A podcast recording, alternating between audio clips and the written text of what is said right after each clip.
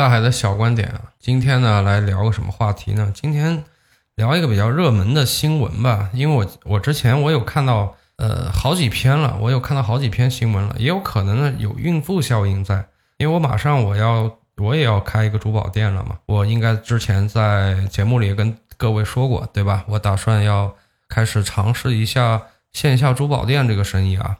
但至于说为什么说一直在做电商的这个人要去干这个事儿呢？呃，以后有机会再聊吧。啊，不是这一期聊的重点。我这一期呢，主要 主要不是想说我自己为什么要开这个，我是看了那个新闻，前面也说了，因为我要开珠宝店以后呢，我就开始对类似的新闻可能会更加的敏感。啊，有陆续的看到什么水贝那儿好像是搞直播搞炸了，对吧？有很多人在水贝那儿搞直播。啊，也有在绍兴啊，在诸暨啊那里那里卖卖什么卖，在那儿卖那个珍珠，对吧？也在搞直播，也也也很火爆。那感觉就像十年前的华强北，或者说更早一点的中关村，有点那种感觉了。上一次听到类似的新闻呢，是中国大妈直接黄金买爆了这个华尔街空头吧，好像是这么一个新闻。那很多年前了，那这次好像又突然之间。掀起了黄金热啊！基本上呢，盛世古董，乱世黄金。如果说呃又一次遇到了黄金热呢，那基本上你可以想象啊，整个全球的这个经济不会太好啊，因为上一次的话也是对吧？上一次也是呃全球的这个金融危机导致了黄金的价格飙涨，那这次呢又是。那我大概看了一下呢，九五后啊，这次好像是抢得了主角，而不是大妈了啊。可能大妈已经买不动了，对吧？大妈那个当年的大妈，现在可能带孙子啊，没空去买这个，没空去买这个黄金了。现在的大妈呢，大概你像比如说像我吧，像我再老个十岁，也就大爷了嘛，是吧？那我想想啊，比我大十岁，呃。这个不知道啊，不知道他们还对不对黄金感兴趣啊？但是甭管他们感不感兴趣，九五后很管很感很感兴趣啊！我看了一下数据啊，九五后整一个，呃，就黄金的整个销量吧，就被九五后直接拉爆了，增长了多少呀？增长了百分之一百零五，就差不多翻了一番。还多那么一点点，在当下的这样一个经济环境下啊，你哪个消费门类能够突然之间能做出这样的数据出来？没有吧，对吧？你包括我们觉得最复苏的最好的那个旅游餐饮也达不到这个效果呀。实际上，呃，后来的统计数据大家不也看到了吗？是吧？你看五一尽是人多，其实消费总额并不多，大家都省着花，都搂着花，对吧？所以说你净看到人头了，实际上呢，就花的钱不是太多。那这一次呢，我看了一我我也看了，注意看了一下啊，就现在的九五后的呃这这个呃年轻人呢，那他们买的这个黄金呢，更多是那种不是说像当年大妈买的那种金饰啊、耳环呐、项链呐，不是这个，就他们现在很喜欢集那个金豆。集金瓜子、金豆、金啊，可能啊再多一点的话，像那个花生，对吧？他们在集这个玩意儿，那可能是集金豆的是最多的吧？因为金豆呢，集合了就它就是一粒一粒的，也不是很规整的那种，一粒一粒的，有点像那个黄金，就火融了以后啊，就火融了以后，它就会缩成一团，这一小团呢就是一个小金豆，一个小金豆呢，实际来讲的话啊，它它没多大。它没多重啊，我大概也是知道一点，就是说，因为我那个是珠宝啊，大家别以为我要开这个店了以后，我就这方面的专家，我就很懂。实话实说，我现在目前的状态就是个小白，也不是很懂，而且我们肯定不是做黄金为主的啊。就他呢，那个说回来啊，就是他那个小金豆呢，大概也就一克两克，或者说更有一些商家会把它做成零点五克。啊，按照现在黄金的价格呢，也就是一个小金豆呢，就四五百块钱，或者说更小一点的两三百块钱，就就这么一回事儿。看到这儿，我大概实际上就有数了。就现在年轻人喜欢这个集这个小金豆，并且从这个集小金豆的过程当中啊，就体会到了那种生活的那种快乐，那种就每天看着那瓶里的那个小金豆。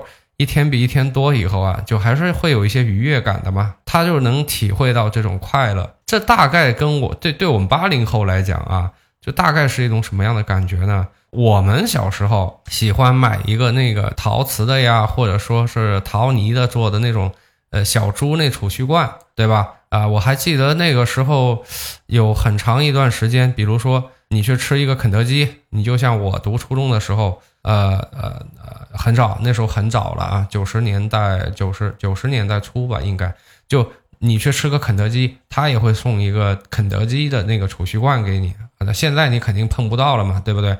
你现在你给孩子一个储蓄罐，这现哪来这么多现金啊？大家现在都不用现金了，但我们小时候，呃，就有个有个储蓄罐，就哎自己那那可怜的那点零花钱啊，也会想尽办法的。从那个可怜的零花钱里面省下那么一点，把它扔到那个小猪里面去啊，差不多就那个意思。就好比说，不论说今今天的这个年轻人生活的有多辛苦啊，或者说生活压力有多大呀，但是实话实说，从绝对的这个物质基础来看的话，那比我们当年不知道好到哪里去了，是吧？这个这个实话实说，比我们当年那个物质条件肯定是要好嘛。所以说。呃，如果说有一个东西，它的单价也就是，比如每个月花它个两三千，或者说花个几百块啊，这我觉得很多人还是 OK 的，还是能省下来的。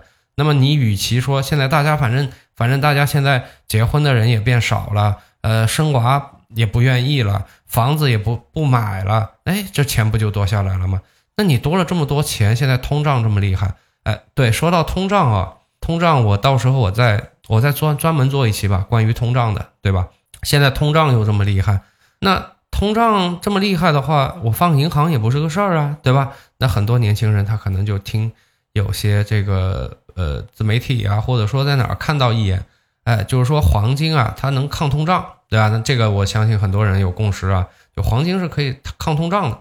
就我们先不说黄金能不能增值，但是黄金抗通胀没问题。OK，那很多人就哎，他又能。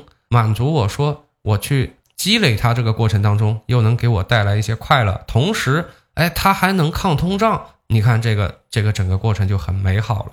包括说我去购买这个小金豆的时候，哎，这个购买的过程实际上也是很解压的，是吧？这就是呃说经济不好的时候口红效应。那你可以说你去花个几百块去买个口红，那我不喜欢。给自己化妆，我不喜欢搞那么多色号的口红的话，那我完全我可以去搞一个小金豆儿，对吧？哎，这绝对是挺好的一个口红的平替啊，所以说它一下子火了，我觉得挺好，对吧？当然，类似于这样的这个公号的文章啊，什么这个那个，我相信很多人都已经看了很多了，因为现在啊，你知道吗？现在整个自媒体的一个情况是怎么样呢？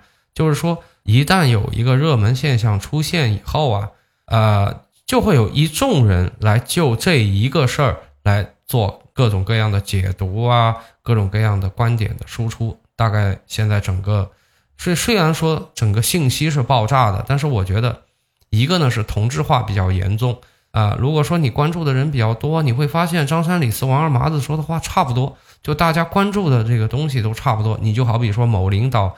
呃，就牵了个小手，在广场上被被被拍了这个事儿，哎，很多应该大家都都都听到了，对吧？也都看到了，有很多人就发表自己的观点。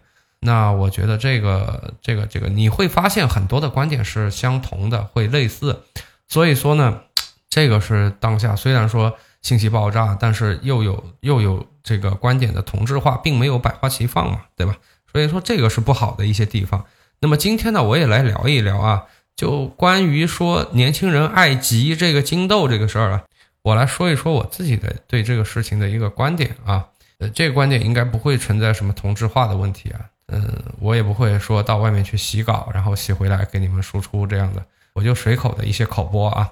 我就觉得吧，这个事儿吧，为什么又是九五后？这是我看到这个新闻的第一个反应，你知道吗？呃，为什么这么说呢？呃，我给大家随便说几个事儿啊。第一个呢是二零一九年一直到二零二二年这段时间，呃，差不多是我们整个地产大步向前迈进二十年当中啊，这个二十年当中啊，成交量最大的这么一个三年，大概是这样一个情况。大家可以去看一下相相关的一些资料啊。那么在这背后，大部分是什么样一帮人在买呢？呃，很不幸，就是九五后，大概是他们这帮人在买。所以现在被套在山顶上的呢，呃，从比例来讲呢，九六九五后的比例应该是主力啊，在一个高位的价格，包括一个比较高的利率，对吧？啊，你去买了这个房，嗯，这个咱们已经很惨了，这个现象已经很惨了，就咱们就不再多表吧。大概这是一个事实啊，这是一个事实。那么另外一个什么什么事情呢？另外就是说，大家知道，在一九年的时候啊，实际上就开启了一波牛市，一波结构性小牛市就开启了。那么在那个在此之前呢，实际上呢，大概会分成那么几波啊。第一波人呢，他们会觉得啊，这个这个股市就是一个呃吞钱兽啊，吞金兽啊，就大家没必要去玩这个啊，这就没必要远离。第二部分人呢，会觉得这这赌博，对吧？哎。呃，我不做这些观点，就所有这些观点我不做评价啊，我也呃不说这个对那个错，我我不做任何评价，我就是说一下客观的一些事实啊。那么这个是第二第二类人，那么还有一类人呢是呃九五后这批啊，九五后这批呃这批年轻人呢，他们是怎么想的呢？他们是听了很多的媒体，看了很多的文章，对吧？他们觉得呢，就是说这个这个钱呢要交给专业的人去做。那什么样的人专业呢？就比如说高学历呀，呃，然后有非常亮眼的业绩呀，像什么女神葛兰呐，像我们亲爱的坤坤呐，等等这样的人，是吧？当时那个流堪比流量明星啊，整一个在在当时那个这个这个节骨眼上啊，堪比流量明星，就大家都把自己的钱就交给他们去做啊。那么现在后来当当然了，这跑在前面这批人收益率很高嘛。啊，很多很多人翻倍了，对吧？也有很多人呢，就是大概有一个年化五十，差不多吧，这样的一个收益率。好，那 OK，那前面这批人呢，其实并不多，但是当这批人尝到一到一点甜头以后呢，并且这个消息开始扩散以后，包括说这一批的明星基金经理的名气出去以后啊，那基金公司那不是得得命的，我得得命的发呀，得得命的发新的基金啊，对吧？那导致说，到了二零二二年的那个那个时候啊，那基金发了有有没记错一万多只吧，一万多只。你知道当时股票才才多少？才四千多只。就是说，你你选基金的难度已经超过了选股票了，你知道吗？如果说你把每个基金都看一遍，你就你就疯了，是吧？那一万多只是你看得过来的吗？你基本上就疯了。所以说这就很很离谱，知道吧？就是你看啊，包括说房子。为什么说一九年到二二年这么多人买买涨不买跌嘛？对不对？你看那个基金不也是吗？为什么说二二年发了天量的基金，二一二二年发了天量的基金，而且银行也很愿意去推这个新发的基金嘛？那为什么？跟他们的收入有关系的嘛？我推新基金跟老基金持有那是一个收入吗？肯定不是一个收入啊。那所以我肯定要推新的基金啊。所以说现在很多的，我觉得啊，我觉得就是很多的。这个年轻人，他可能说他在外面听到过一嗓子，就你跟他说一些东西啊，比较表面的，就不但不太深入的一些东西，好像哎你也知道一点，他也知道一点，但凡就是往下再深入一层，你稍微深入一点，他就不知道了，对吧？或者说他没有自己主观的这种判断意识，他没有自己独立的这种知识框架结构，不具备独立的这种判断能力。他只是听到了谁说哦这个东西哦这不错，然后听到那边说哦还有那个东西那个收益也挺好，所以他就冲上去了。所以你像二呃你你像你像去年被套了那么多的基金，后来咣当一下，去年整一个是走熊的嘛，这个现在你走完了也可以说了，没什么不能说，对不对？总总不能事实都不能说吧？那那整一个走熊的话，你你这个基金的，你包括当时做医药的、做白水的、做新能源的，那现在还能看吗？那现在不是亏得跟狗一样的，对吧？那你像最近五月份最近才出来的，说基金整一个发行才多少三百多个亿吧，就发了那么点，那跟去年能比吗？一个天一个地，对吧？那为什么说当时发了那么多的这个基金，还有那么多人冲上去买呢？涨了吗？对吧？就涨了嘛。所以说又是一个追涨。那么你看一下啊，就是说最近大家如果说关注黄金 ETF，或者说你就关注黄金市场吧。现在的黄金价位属于高的还是低的呀？高的又开始追涨，所以我就，哎，这个问题很奇怪啊。这个问题，作为我个人的话，就我的性格，我是不喜欢追涨的，我是不太愿意去追涨的。但不知道为什么就就经常的会看得到的新闻呢，就所有的就大家的普遍的更多的人是愿意去追涨的。但这个呢，跟黄金呢又不太一样，对吧？跟这次的这个新闻又不太一样。这次的新闻你很难说它是一个投资行为。我只是借此机会来劝告大家一下，就以后啊，咱们去做一些什么事的时候，你不要等那个机会变成了一个确定性机会的时候你才上。如果说你发现有一个机遇，它已经变成一个确定性的机遇的话，我告诉你啊，这不是机遇，你就是去去接了最后一棒接力棒了。基本上就是这样，就是你基本上要在大多数人都没听说过这个东西的时候，你就要去做。这个时候你还是有红利可以拿的。为什么说一边大家都在说啊内卷呐，竞争激烈呀，缺少机会啊，一边呢啊又又在等待确定性，对吧？你你什么叫确定性嘛？你看到房价涨了，你去买房子；你看到金价涨了，你去买金子；你看到基金涨了。赚钱了，你去买基金，那最后的结果就是说，你的房子就在高位站岗了，你的基金就亏钱了，你的黄金这个这个两说，好吧？就第一个呢，就是说，如果真的你要去，我不认为他们是一个黄金投资行为。如果说你真的要是一个黄金投资行为的话，首首先第一个啊，就你如果说买黄金饰品，这首先是错的，对不对？你每克黄金有五十到一百多，甚甚至更高的这种加工费用。这这一克如果加那么多的这个费用的话，你还投资个屁呢，对吧？你还赚个屁呢？第二个呢，就是说，可能有些人说啊，那我行吧，那我不投资这个，那我去投资那个叫你像农行有。农行那叫什么？农行叫传家之宝还是传世之宝，对吧？我去投资那个金条，当然那个是不一样的。农行那个好像是那个费用这个呃更高一点，对吧？那工商银行那个就就相对来讲的话，就啊就艺术成分少一点，当然它就它那个费用就收你收的更少一点。但即便是工商银行的那个金金条吧。如果说你是拿那个来投资的话，我觉得是不合适的啊。如果你拿那个送礼呀，或者说有别的什么需求的话，那就再说啊，那个就再说。所以说，我是觉得，我觉得这个，如果说大家但凡是有一点投资的基础的理论的知识的话，不至于做出这么让人啼笑皆非的事情，好吧？那实际上，你如果真的对黄金特别感兴趣的话，那你就你就你就搞那个黄金的那个黄金 ETF 九九九吧，应该应九九九九应该是这么一个东西，大家可以去搜一下。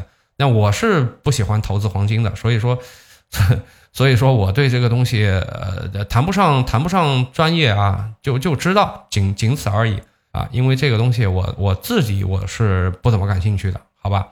那顺带的就跟大家说一下，但是呢，说实话啊。就为什么我说，呃，我也很支持现在的九五后，虽然我不支持前面的两波啊，就是你们家追房子啊，追追那个基金啊，但是我很支持现在九五后去存这个小金豆啊，这个我还是觉得挺好的，说实话挺好。你你打比方吧，我们如果从理性的角度来看的话，哎，你当然去买那个黄金 ETF，可能说不论是从流动性啊，还是说从这个投资的收益来讲的话，可能会更合适一点。但是实话实说啊。它能带给你的这种体验和这种生活的幸福感，那肯定是比不过金豆的。金豆，我我看了一下，现在年轻人可真能玩啊！它有各种各样的这种像许愿瓶一样的小玻璃瓶，对吧？还有那种小扣，小就就那种像钥匙扣一样的那种东西，我做的还有那种木做的那种很精致的那种小盒子。然后呢，你就你比如说看你自己经济实力啊，我我打比方吧，比方说呃。苏三对吧？苏三每个月的工资是一万块钱，然后呢，本来呢他是把这个钱呢存着，打算去买个房的。那现在呢，反正就房房地产这个样，他也不敢对吧？因因为这个那个鬼知道接下来会走成什么样一个走势嘛，对吧？我我干嘛呢？我一定要在这个节骨眼上去去去去迎这个雷呢，对吧？所以说他呢又觉得，你看现在呃好像是最近这个这个五五大行又调了那个存款。存款利率吧，是吧？又调了，所以说你存银行的话，就妥妥的通胀啊，妥妥的就就就失去了购买力啊，所以他也不愿意去存银行了。那 OK，那你这个钱干嘛？消费吗？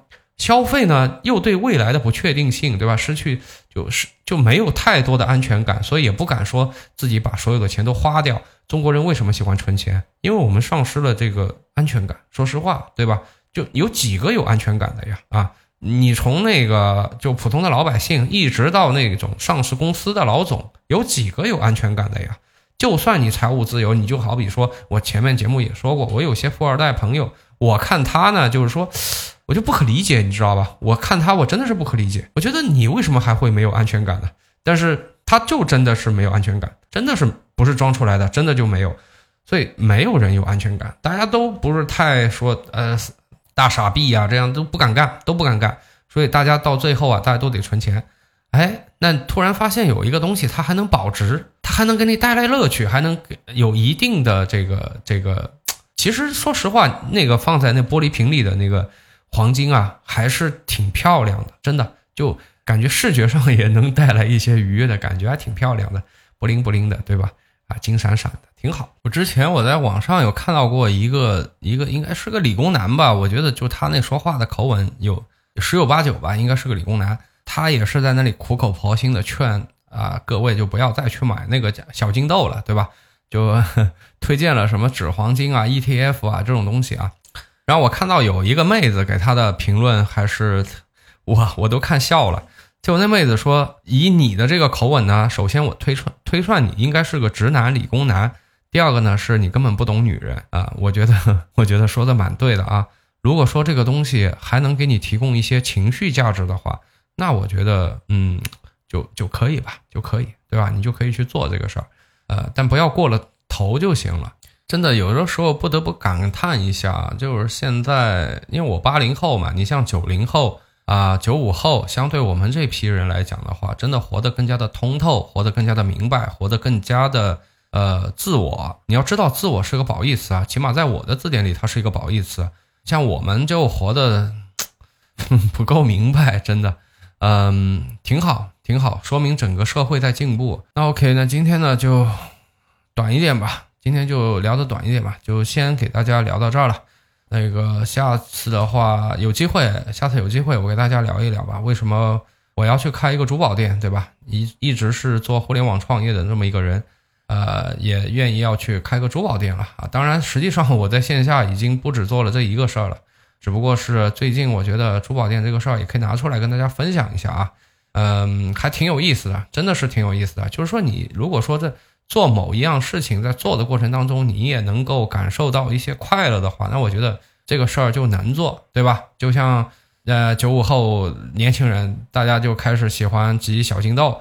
如果说有个人在旁边告诉他，哎，这个收益率不行啊，怎么怎么样啊，你应该怎么怎么做啊？我觉得这就不懂年轻人，快乐难道不比收益重要吗？是吧？那好，那这期节目就先给大家聊到这里了。我是主播大海，让我们下期再见，拜拜。